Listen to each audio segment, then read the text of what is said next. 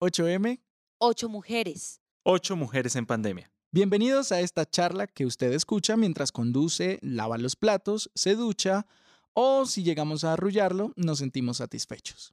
Somos Johann Sebastian Bach. Camila Durán. Juan Alonso.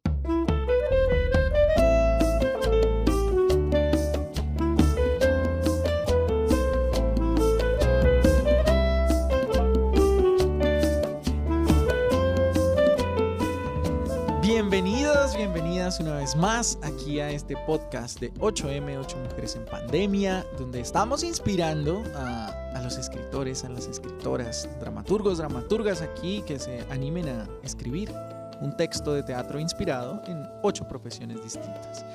El turno ahora es para ama de casa, que no sé si sería una profesión, no sé cómo llamarlo, si profesión, oficio, suerte del destino, pero para eso tenemos una invitada que nos va a charlar hoy, que va a estar aquí haciéndonos compañía en este podcast. Y ella es Clara, y vamos a hablar con Clara, eh, Clary, de cariño le decimos, pero bueno, te podemos decir Clary, ¿verdad? Sí, este claro podcast. que sí. bueno, Clary, cuéntanos quién eres, de dónde eres, cuántos años tienes y desde hace cuánto decidiste o cómo llegó a ti el ser ama de casa. Bueno, yo soy de Bogotá, eh, tengo 38 años, soy mamá de un chico de 15 años. Eh, hace relativamente 8 años, casi 9, asumí el rol de ama de casa. Eh, de profesión soy trabajadora social, aparte de eso pues he estado estudiando actuación. Y esa ha sido a lo que me había dedicado hasta que en una circunstancia de la vida tuve que quedarme en casa obligatoriamente. Entonces aprendí cómo a llevar este rol con sus devenires, sus alegrías y sus tristezas. Pero ya llevo un tiempo y creo que ya me he acoplado a él, ya he aprendido a manejarlo porque al principio sí es bastante frustrante e incómodo. Ok. Ahora, es- esa discusión empieza a ser interesante desde cómo esto, como empezó Bach, ¿no? Esto es un rol, esto es una profesión, esto es algo que nos va pasando, o nos va tocando por elección en algún momento, o cómo llega uno a decir, esto es lo que me toca asumir, porque es asumirlo, ¿no? Es asumir ese rol en un momento determinado de la vida. Entonces, teniendo una profesión, teniendo tu, tu qué hacer, tú estás estudiando, pero asumes el rol de estar en una casa o, o de atender las labores de la casa. Ahí podemos hablar un poquito sobre qué es eso de ser ama de casa. ¿Cómo, qué dices tú? Yo asumí esta labor de ser ama de casa. ¿Eso qué, qué es asumir qué? Pues imagínate que yo era de las que pensaba que, bueno, ama de casa, un rol. Sí, Ujú. es algo que tú haces con el amor infinito, con toda la dedicación. yo pensaba eso, yo El decía, qué bonito, qué lindo, dedicado a tu hogar, dándole amor a tu hogar todo el tiempo. Ujú. Pero ya cuando lo asumes te das cuenta que esto es una profesión multidisciplinar, una cosa Y además así. 24/7. 24/7 no tiene, no tiene fin, aparte de eso que eh, tú sacas conocimientos y adquieres conocimientos de todo tipo. O sea, tú en tu casa eres de psicóloga médica, secretaria, cocinera, eh, la señora que ayuda en el aseo, la persona que está pendiente de la ropa, la mascota, profesora, o sea, todo. O sea, es una cosa que tú dices, o sea, es un amplio espectro a todo lo que tienes que hacer. Eso, eso me, me genera mucha inquietud, Clara, porque de los podcasts que hemos escuchado, que hemos grabado, que ustedes también los pueden escuchar de las demás profesiones, hemos llegado a la conclusión de que la mujer esté donde esté, en la profesión que esté, es multitarea. Se hace todo y aparte se es mujer. Entonces, esta es una prueba de todas las labores que tienes que hacer. ¿Vives con tu hijo?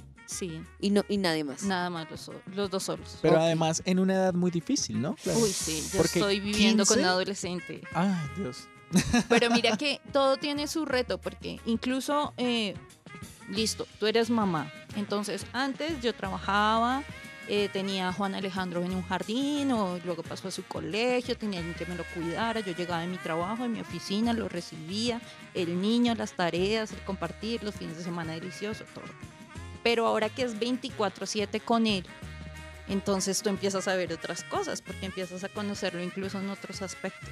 Aparte de eso, eh, los hijos, cada etapa tiene su dificultad y su alegría. Entonces, pequeñitos, hermosos, hacen males, hacen daños, pero tú estás ahí.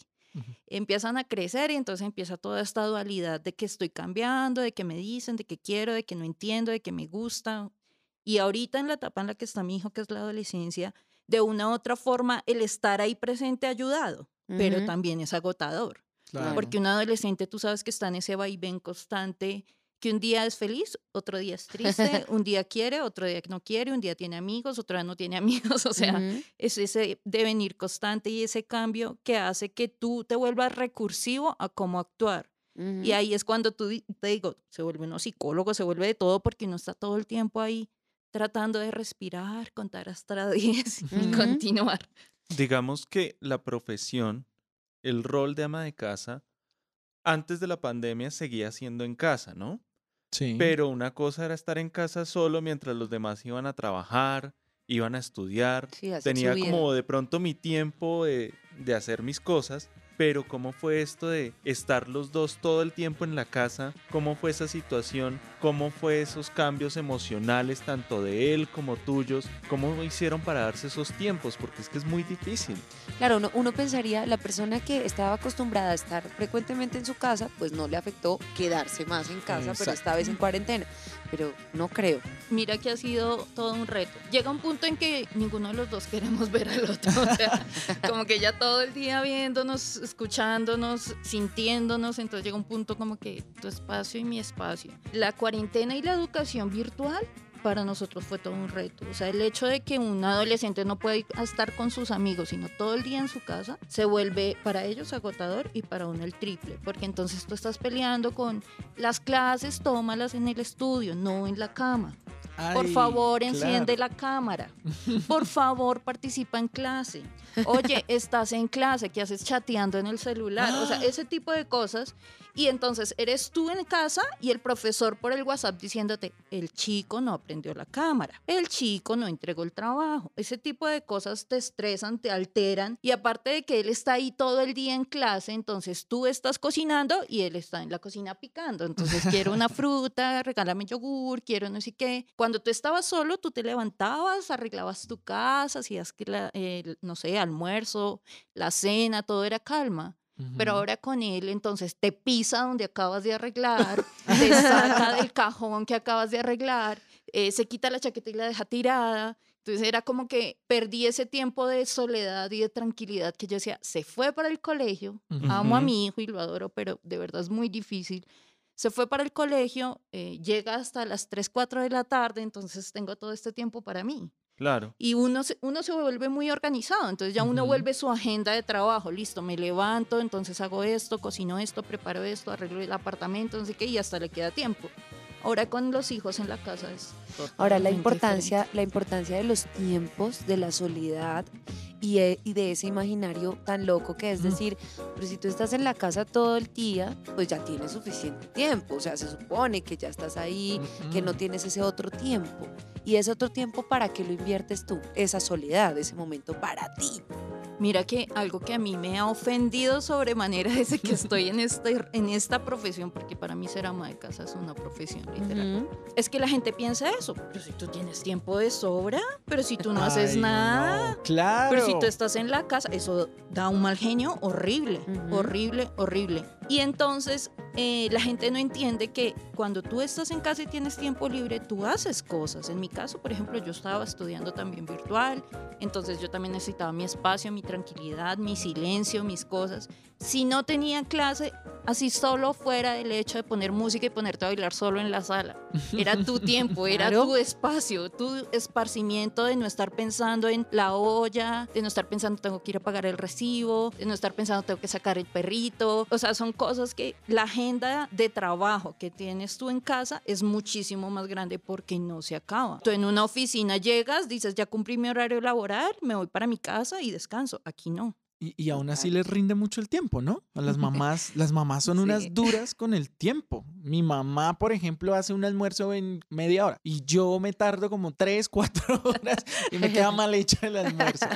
Clary, quería preguntarte, hay varios arquetipos de mamá, ¿no? Ahorita tú estabas Sí. diciendo cosas características de mamá, que uno si piensa en personaje, ¿no? Y quienes estarán escuchando este podcast estarán haciendo la tarea de pensarse el personaje de una madre en una casa, qué historia voy a contar. Y uno piensa, bueno, tú decías, yo le daba cantaleta a mi hijo, él estaba ahí con el... ¿Por qué no prende la cámara? ¿Por qué esto? Como que uno empieza a tener esos, esas cosas y uno dice, sí, hay mamás cantaletas, hay mamás amorosas, muy cariñosas, hay mamás que de pronto son como Bravísimas. las olvidadizas. Bueno, hay muchos tipos de mamá, pero yo siento que tú en particular eres una mamá que se sale de los moldes de las del ama de casa tradicional convencional, porque pues eres una mamá, por ejemplo, te veo una mamá tatuada. Ahí para quienes ustedes están viendo, eh, quienes están escuchando, perdón, ahí ya se, se van imaginando. Pero además una mamá que está estudiando teatro, pero además una mamá que de repente dijo un día, "Ay, después de mucho tiempo, quiero dedicarme también al arte, ¿por qué no? ¿Cómo, cómo, cómo te describes como ese, este personaje llamado Clary, que, que es un personaje real, de carne y hueso? Sí, esos estereotipos, o sea, la ama de casa, uno habla de ama de casa y la gente piensa, no, la señora toda greñuda, despeinada, Con rulos. con rulos, en pijama todo el día, haciendo aseo. La gente piensa eso. Y uno empieza a conocer mujeres en este rol o en esta profesión, como digo, y tú es de todo. Entonces, en mi caso, pues bueno, como tú dices, soy una mujer feminista, entonces eh, soy muy, muy, muy dura en hacer valer los derechos de la mujer, en darle su lugar y su espacio a la mujer. Aparte de eso, soy mamá lesbiana, entonces eso también cambia el estereotipo. Total. Aparte de eso, soy profesional, pero me dedico al arte, entonces yo siento que las personas que nos dedicamos al arte tenemos una visión como distinta de la vida. No soy la mamá cuadriculada estricta porque no me gusta eso, nunca me gustó que lo hicieran conmigo, no lo quiero hacer con mi hijo. Soy una mamá más de diálogo, de parcería, de amigos, pero pues también hay normas que hay que cumplir, ¿no? Y también hay como unos, yo no le llamo castigo, sino como unas consecuencias a, a tus actos. Es eso lo que yo manejo con mi hijo. Pero desafortunadamente en esto también se ve la mujer maltratada, la mujer humillada, la mujer que no tiene con quién hablar, la mujer que todo el tiempo está amargada, triste, depresiva, la mujer que no se arregla, que no se valora. Y mira que es curioso que como esto de la virtualidad, eh, yo digo que irrumpió la privacidad del hogar. Entonces tú ves a tu hijo en clase y en- desafortunada o afortunadamente, no sé, ves a las mamás ahí atrás. Entonces tú ves a la mamá que en plena clase está allá, ay, es que su papá es un tal por cual, es que no sé qué, es que... bla, bla, bla". En plena clase donde tiene el micrófono abierto el chico, pues tú dices, uy, qué problema tan difícil en esa casa. En el otro está la mamá de que, ay, usted no entregó eso, diga que se le olvidó, que no sé qué. que-". Entonces uno dice, ok, esta señora se ve que está en otro lado, o sea, ella no. Está eh, la mamá violenta, como tú dices, porque conozco casos, también soy trabajadora social, entonces Ujú. la mamá quiere salir con el rejo en la mano y el plato de comida en el otro y entonces... ¿Se lo come o se lo come? literal. Entonces los chicos, los chicos y los niños desafortunadamente crecen con esas formas de sus mamás. Entonces uno ve niños que no les gusta hablar, o niños que les da miedo, o niños que sienten que no pueden confiar en esa persona que es su mamá. Pues en mi caso es muy distinto, porque con- cuando me ven con mi hijo me dicen, ustedes son más amigos que mamá e hijo, o sea, no parecen mamá e hijo. Pero es porque lo he creado yo así. Pero la verdad, las mujeres, la gran mayoría de mujeres que están en el hogar son mujeres que ni siquiera se pueden realizar como mujer. Por eso, porque no tienen derecho, no les dan el permiso, no les dan el tiempo. Y también educan a sus hijos a ser dependientes, a sus esposos a ser dependientes de ella ahí 24 horas. Entonces el día que ella no está, se enloquece la Se casa y no funciona. Se destruye esa casa. Entonces yo volteo el papel, yo digo, bueno, y si fuera un papá cabeza de hogar, ¿cómo sería la cosa? ¿Cómo sería? Mm. Buena pregunta. Bueno, pues vamos a pasar en este momento a nuestra sección La mujer en el teatro. Entonces, ponle mucha atención y ustedes también que nos están escuchando a este dato curioso que ubica a la mujer de este rol o de esta profesión de ama de casa dentro del teatro. ¿Cómo la han citado, cómo la han representado, cómo la han descrito? Escuchemos un poquito de la mujer en el teatro.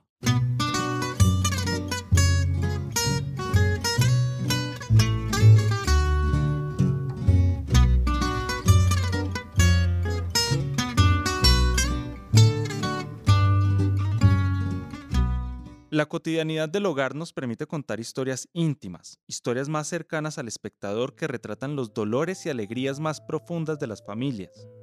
No podemos negar que en estas historias uno de los personajes fundamentales es el ama de casa, este oficio o labor que en muchas ocasiones no es tan valorado. Si hablamos del personaje de ama de casa, emblemáticos en el teatro, nos remitimos inmediatamente a los autores norteamericanos, como Tennessee Williams, Arthur Miller y Eugene O'Neill, quienes en sus textos supieron dar carne y voz a personajes femeninos, amas de casa que soportaban los dramas más profundos de sus hogares, una labor muy difícil de la que se podrían desprender miles de historias. Las amas de casa son unos personajes muy complejos de interpretar para cualquier actriz y que en su mayoría exigen de una calidad interpretativa contenida, ¿no? Fuerte y de mucha escucha. Digamos que en el teatro a veces hablamos de esos personajes blancos, ¿no? Que son Mm, difíciles de interpretar muy. porque uno dice, es un personaje, de pronto si a mí me pasan a primera vista un personaje de ama de casa, diría, pero pues es una persona que está en la casa, ¿cuál es el conflicto? Es El un personaje media, bonito, el el, que media, el puro, pero hay sus demonios, hay sus conflictos, hay e- ese manejo de las emociones tan interno, ¿no? Ese absoluto control aparente que tengo que tener de todo, pero de pronto por dentro no está todo tan controlado emocionalmente. Entonces, aunque sea categorizado como un personaje blanco, puro, ¿no? Dentro de esos estereotipos que nos han puesto a las mujeres de lo que es la pureza, de lo que es lo lindo, resulta que la verdad puede ser otra. ¿Cómo es eso ya en Yo creo que esa pureza está pasada a mandar a recoger, porque las amas de casa tenemos un demonio muy cierto, o sea, nosotros nos agotamos, llega un punto en que ya no queremos ver a nadie, o sea, como que ya, porque tu hogar, esas paredes de tu hogar se vuelven como un recinto que te absorbe, entonces cuando nosotros salimos sentimos una libertad grandísima. Cuando tú lo relacionas al teatro, yo digo, bueno, yo veo una actriz haciendo dama de casa y entonces generalmente se estereotipa, entonces se viste de cierta forma y entonces las labores del hogar, todo muy tranquilo, todo muy normal, pero eso no es solo ser ama de casa. Ser ama de casa también es tú como mujer asumir ese rol dentro de tu hogar que te haga activa. Entonces el ama de casa, aparte de la cocina y el aseo, también tiene otras cosas como, bueno, yo como aprovecho mi hogar, lo que yo les decía, así sea bailar sola en la sala, Ujú. hacer ejercicio, invitar a la amiga, tomémonos algo. Con los hijos, los hijos, eh, bueno, en la edad en la que está el mío, ya tiende a llevar amigos, entonces ya uno, lógico, no se va a meter en la conversación de ellos, pero ya uno los ve, ya uno eh, identifica de qué hablan, ya uno empieza a conocerlos y se vuelve uno una perfecta, yo le digo, yo soy una perfecta espía. ¿Por qué? Porque uno empieza a identificar cosas sin que se las diga. Aparte de eso, empiezas a manejar mucho, mucho, mucho como el lenguaje gestual. Tú en tu casa, si a ti no te gusta algo, tú con una mirada ya le dices a tu hijo, la estás cagando. La estás Claro, embarrando". total. En serio. O sea, tú con una mirada ya él entendió algo hice mal. Y yo creo que eso es algo que se desarrolla con el tiempo, de la misma cuestión de estar haciendo tantas cosas, desarrollas ese gesto en que no es necesario que te diga una frase y un párrafo larguísimo porque necesito tiempo, pero con una mirada te digo eso mismo. Sí. Total. Y lo mismo la frase de yo no tengo por qué repetir las cosas. Y es en serio. O sea, si yo te digo, arregla tu cuarto, yo no tengo que estarte diciendo, ¿ya lo arreglaste? Por favor, mi amor, arréglalo.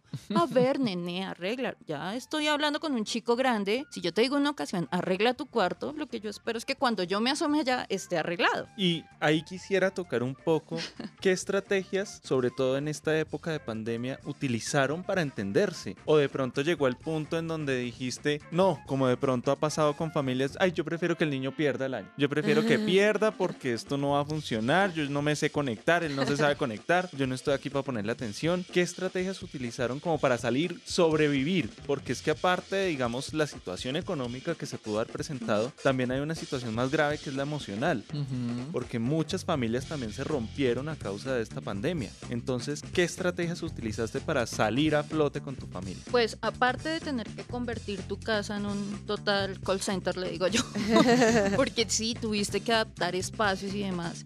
Lo que hicimos con Juan Alejandro fue definir espacios y horarios. Entonces, él tiene que estar sentado frente a un computador desde las seis y media de la mañana hasta las tres y media de la tarde, donde solo se levanta en dos descansos que tiene a comer algo, entrar al baño, descansar un poquito y vuelve y siéntese.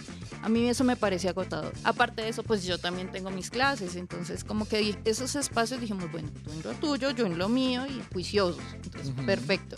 Cuando yo estoy libre, lo que yo hago es darle a él su espacio. Entonces yo le digo, bueno, te dejo en tu casa, estás estudiando, salgo yo, ay, no sé, hago ejercicio, camino un rato, hago algo que me permita oxigenarme. Porque estar 24 horas encerrados los dos, te lo aseguro, llega un punto en que no nos queremos ver. Así él está allá. Entonces él se estresa, por ejemplo, en su clase de cálculo, de química o bioquímica y se pone histérico y llega a hablarme a mí fuerte, como, ay, es que, oye, párale, porque yo no soy tu profe y yo no tengo la culpa de que tú no entiendas. Ujú. Claro. Sí, es ese tipo de cosas. Lo mismo me pasa a mí. Yo llegué a ser ama de casa por una situación de salud con la cual tengo que convivir toda mi vida. Y esa situación pues trae ciertas cosas. Entonces hay días en que yo no quiero, o sea, no me siento bien, no quiero. Entonces él aprendió a entender eso como de que hoy no es un buen día para mi mamá. Entonces Ujú. él respeta como quieres estar tranquila, quieres descansar. ¿Qué ventaja tengo yo? Él ya es grande, entonces él ya ayuda en la casa. Pero ven, ahí yo quiero preguntarte algo partiendo también de esa visión feminista que tienes y ese tema de, de la crianza. O sea, finalmente la mujer es nuestro origen, ¿no? La Ujú. mujer nos pasa mucha información a nosotros. La madre es el origen de todas las cosas que nosotros haremos de aquí en adelante, nuestras actitudes, nuestras reacciones, nuestra emocionalidad. Dependemos tanto de la madre en temas de, de lo que nos deja, lo que nos enseña. No sé si tú, desde tu visión feminista, decidiste, la crianza mía va a ser esta porque no quiero esto. Cuando tú mencionas, por ejemplo,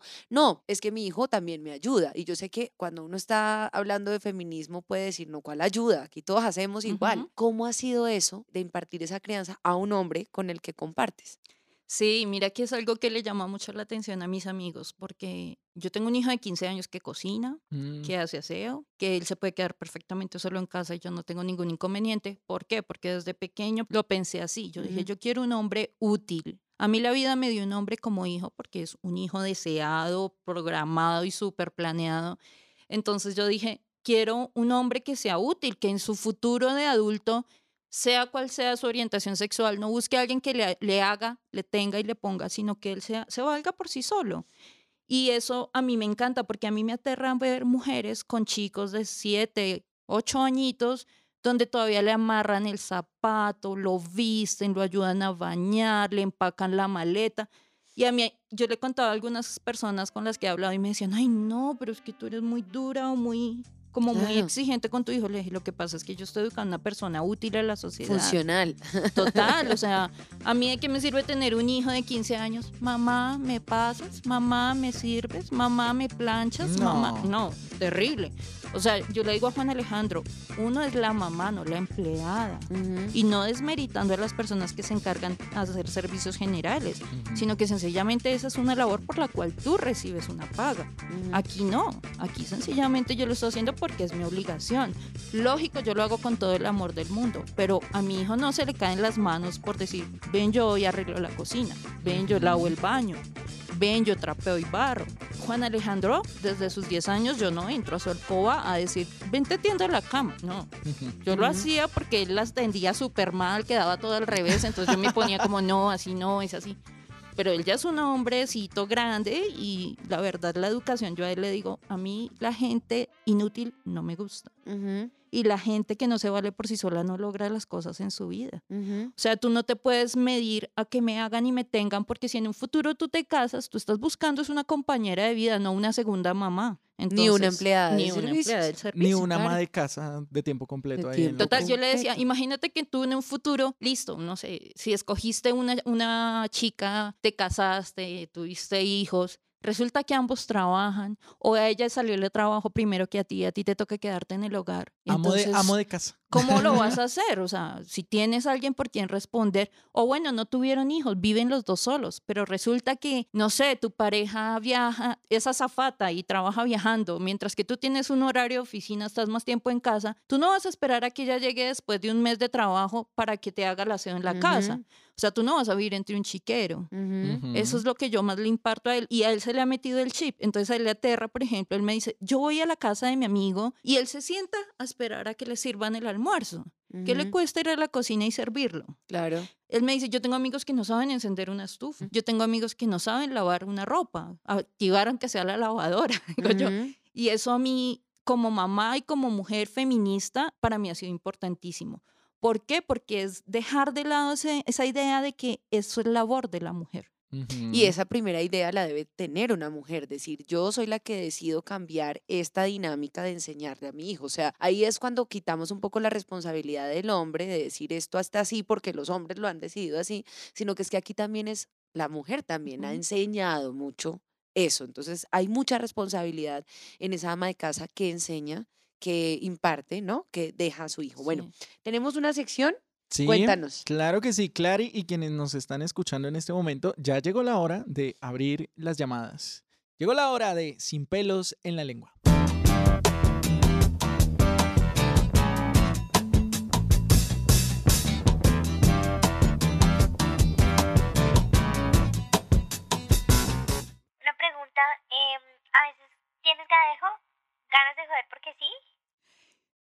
Mira que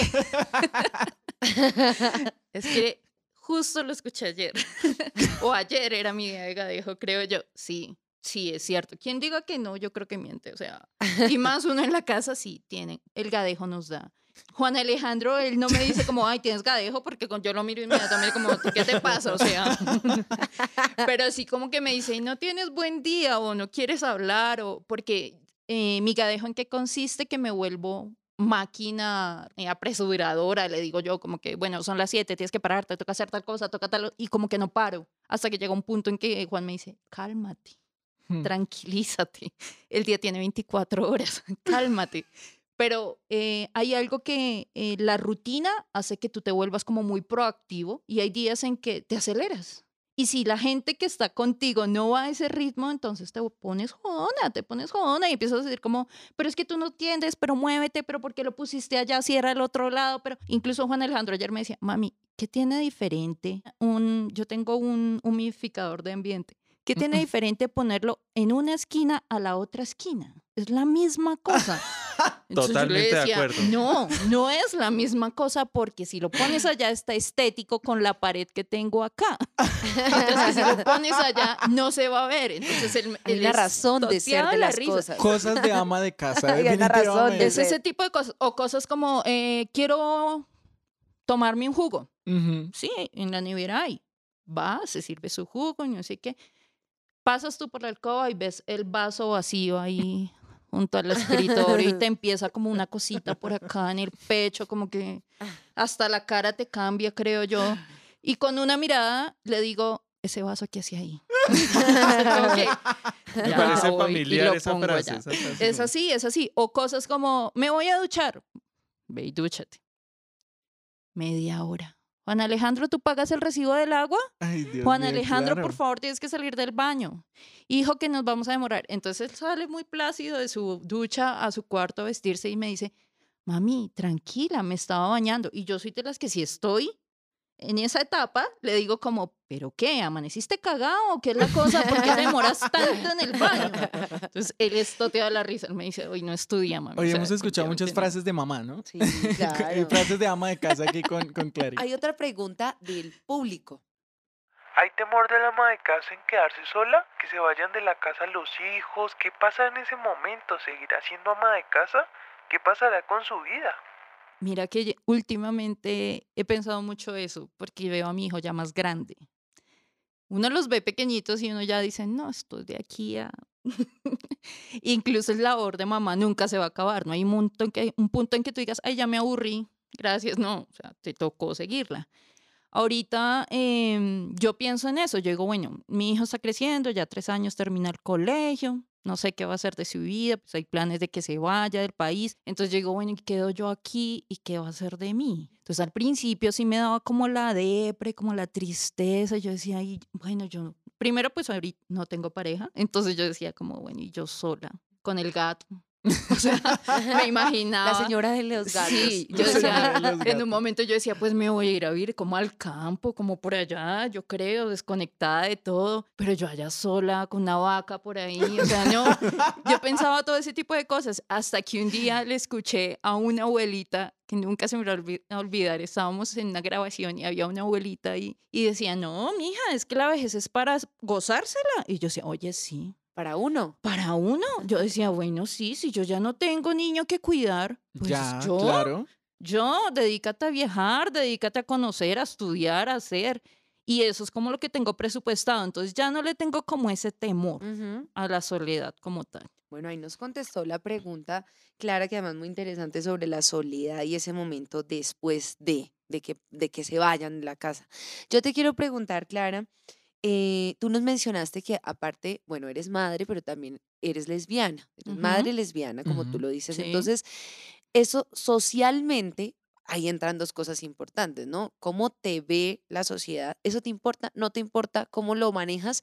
Pero aparte, ¿cómo manejas también socialmente el ser ama de casa? Porque no es fácil para uno llegar a un lugar y de pronto, ¿y tú a qué te dedicas? ¿Tú qué haces? No, pues yo soy ama de casa. ¿Cómo, cómo ve eso? ¿Cómo es la cara de la gente cuando tú dices eso? Pues mira, en cuanto a mi orientación sexual, digamos que cuando yo decidí embarazarme, eh, mi mayor miedo fue mi papá y mi mamá.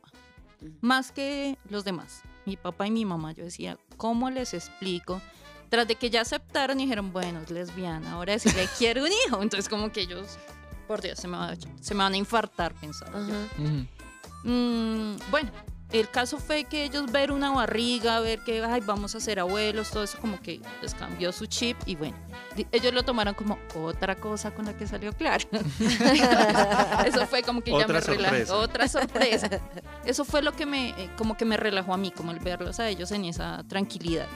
Ya cuando nació Juan Alejandro, entonces que ya tú te enfrentas a cosas que vas al médico y el papá del niño entonces, no, yo vivo sola con el niño. Ah, madre soltera.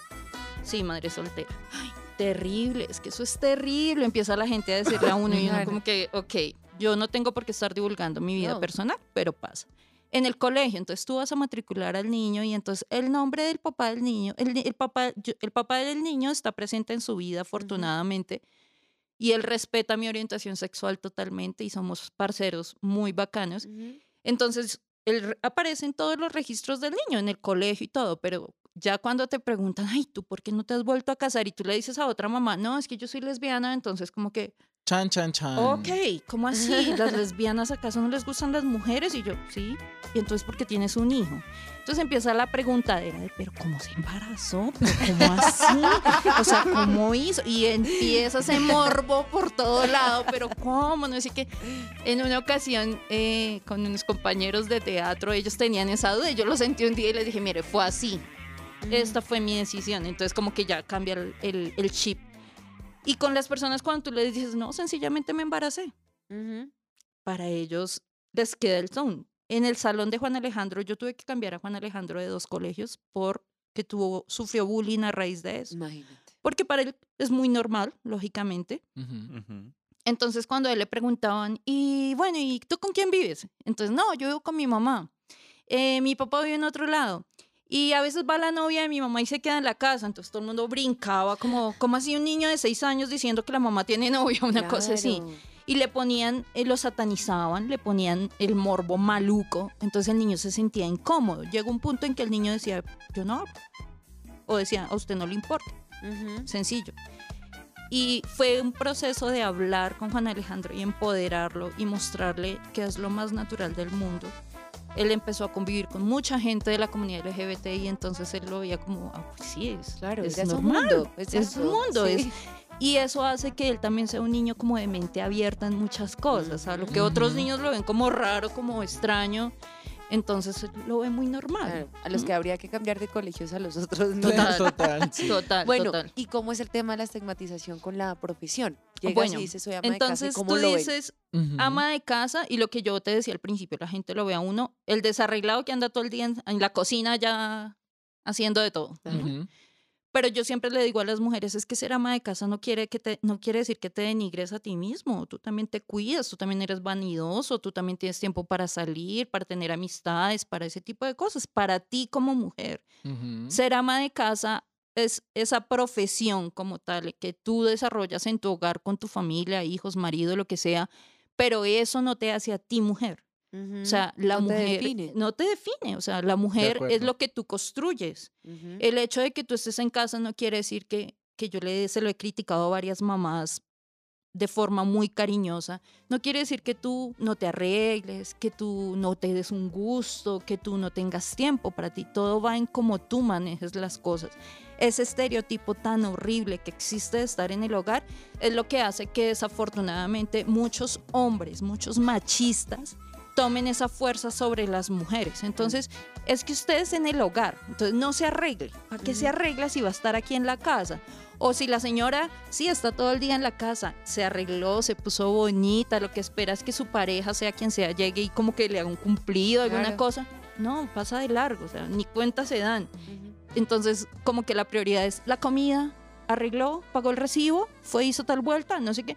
Pero en ningún momento está el como, oye, ¿cómo estás? ¿Cómo estuvo tu día? ¿Cómo te ves de bonita? Oye, te peinaste distinto. Eso no existe. Ese cómo estuvo tu día, que de todas maneras estando en casa pasan muchas Pasan cosas. día. cosas. Es que Claro. Incluso en la casa yo creo que es donde más cosas pasan. ¿Por qué? Porque es que tú estás ahí y te estás, primero, desafortunada o afortunadamente te enteras de todo lo que pasa alrededor tuyo, Claro. porque tienes que estar atenta. Aparte de eso, tienes que dar cuenta de las cosas. Entonces, te vuelves una, una, yo digo que es una multiaprendiz. Ujú. Clary, ahora que, que lo mencionas y ya casi que se nos acaba el tiempo, yo no puedo dejar que se nos vaya esta charla de podcast sin preguntarte algo muy importante y es, tú lo decías ahorita, las amas de casa en su casa son como la protagonista de estas historias, de estas obras, pero ¿quiénes podrían ser los antagonistas? ¿Existen, ¿Existen estos antagonistas? Y si existen tú, ¿a quién podrías poner en esta historia como antagonista? Yo siempre he dicho que antagonistas existen en todo. O sea, siempre va a haber esa persona. Bueno, en mi caso literal yo no lo vería porque pues yo vivo sola con mi hijo, pero eh, conozco casos y he visto situaciones donde puede ser el esposo, puede ser el mismo hijo, puede ser incluso la hermana que vive ahí, la suegra, la mamá, siempre es a ponerte el pero, a dañarte la situación, a eh, disminuir o hacer poco eh, valioso lo que tú haces. Siempre existirá esa persona que te estará diciendo, yo lo hago mejor que usted. O eso no era así. O es que usted es bruta y no entendía. Ese tipo de cosas existen. Existen hijos que le dicen a la mamá, pero ¿cómo es posible que usted no me ha tendido la cama? Ujú. O que tú le sirves un plato de comida que te has matado todo el día haciendo cosas y te digan, ay, qué cosa tan horrible, a mí esto no me gusta. Mm. O incluso el familiar que llega a visitarte, que tú recibes una visita como oxígeno a tu casa. O sea, cuando llega alguien de visita en serio a tu casa y tú estás todo el día, tú dices, esa persona es oxígeno, viene a traerme otras cosas, a pensar en otras cosas. Y llegan y empiezan a criticar. O, ay, no, pero ¿por qué haces esto así? O ¿por qué pones esto así? O ¿por qué tu casa es así? Ese tipo de cosas, ya, está en contra de lo que tú esperas en tu día a día. Aquí me puse a pensar que también un antagonista del ama de casa puede ser la misma ama de casa. A veces es, es que ¿Su hablábamos yo? ahorita de esas emociones, de ese no encontrarse con ella misma, no definirse como mujer. Es un personaje que le puede jugar en contra, ¿no? Porque yo creo que se puede llegar a un límite de emocional complejo cuando no sé, tú ya lo, lo asumiste, es mi elección, es mi decisión y tengo clarísimo lo que hago en mi vida, pero quien no lo sabe, quien todavía está en la duda de esto es impuesto, esto es, y se deja llevar de pronto como por esos comentarios, pues se puede jugar en contra de ella misma, ¿no? Mira que devolviéndome en el tiempo, cuando yo te decía, yo vengo de, yo tenía mi horario de oficina, trabajaba y demás. Cuando ya tú te sientas en que esta es mi realidad, sí, sí se genera esa depresión, ese cambio brusco, porque no es fácil entender que, un ejemplo, en mi caso, habrán otras situaciones. Estudiaste cinco años en una universidad, hiciste especializaciones, trabajaste y demás, y tú llegas a un punto que me pasó a mí en que dices, ¿y ahora me tengo que dedicar a cocinar? Entonces uno dice como que, uy, qué mamera. Pero es algo que se da y poco a poco se va asumiendo. Ya va en ti cómo lo asumas. Total, total. Clary, se nos, se nos fue el tiempo y a quienes nos están escuchando en este podcast de 8M, 8 Mujeres en Pandemia, les damos las gracias por haber estado aquí en esta eh, sesión, en este capítulo de hoy, hablando con ama de casa, nuestra Clary, ama de casa. Juan, Cami, nos veremos en, o nos escucharemos más bien en otro podcast. Sí. Gracias. Gracias a ustedes por invitarme. Qué chévere, qué chévere. Ojalá de aquí salga algo muy bueno y a las amas de casa nos dejen en un lugar diferente al que siempre nos han tenido. Rompiendo estereotipos, ¿no? Así es. No todos Así los es. personajes son iguales. Chao, nos vemos en otro capítulo de 8M, 8 mujeres en pandemia.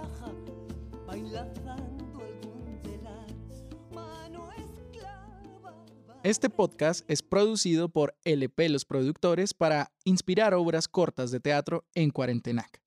Cuenta de Instagram de teatro hecho en casa para ver en casa. Esta vez con el apoyo de la Secretaría Distrital de Cultura, Recreación y Deporte de Bogotá. Visítanos en nuestras redes sociales arroba lp-productores y arroba cuarentenac. Laura Barbosa y Facundo Fernández en la producción y postproducción.